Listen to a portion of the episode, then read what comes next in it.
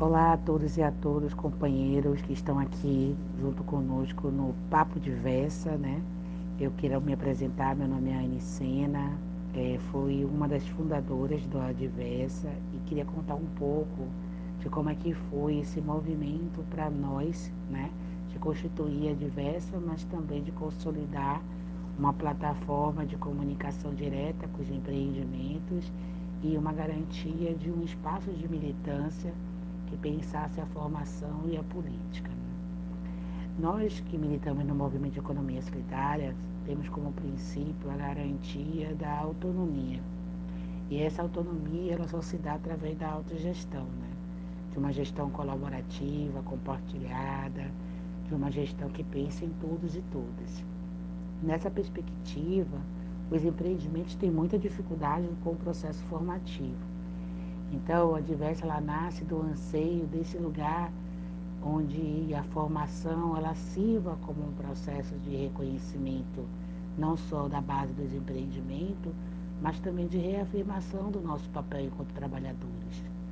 A diversa ela vem numa, numa estrutura de condições e de paradigmas de pensar uma formação inclusiva, né? uma formação para multiplicadores, uma formação onde as pessoas pensem o seu lugar de ator, não só de ator social, mas de ator político. Então, a toda a metodologia que nós desenvolvemos, elas têm como garantia essa multiplicidade, mas também essa acessibilidade, porque o conhecimento, ele também empodera.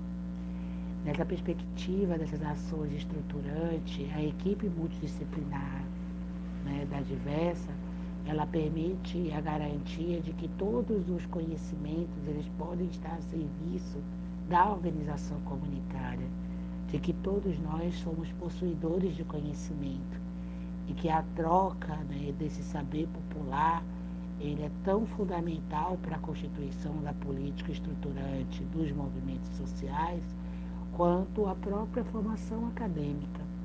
Então, para nós, o processo de formação é um processo de construção coletiva, onde a troca ela se dá no dia a dia, a partir do cotidiano e da vivência de cada lugar desse ator social. Esse processo de formação ele, ele permite que não só possamos tomar decisões a partir das nossas gestões, mas que também possamos garantir a inclusão dos nossos processos produtivos orgânicos e políticos. Então, para nós da Diversa, a autogestão no processo de formação, com certeza, fortalece o ator social na perspectiva de garantir o seu lugar de fala, a sua autonomia e o seu processo de desenvolvimento.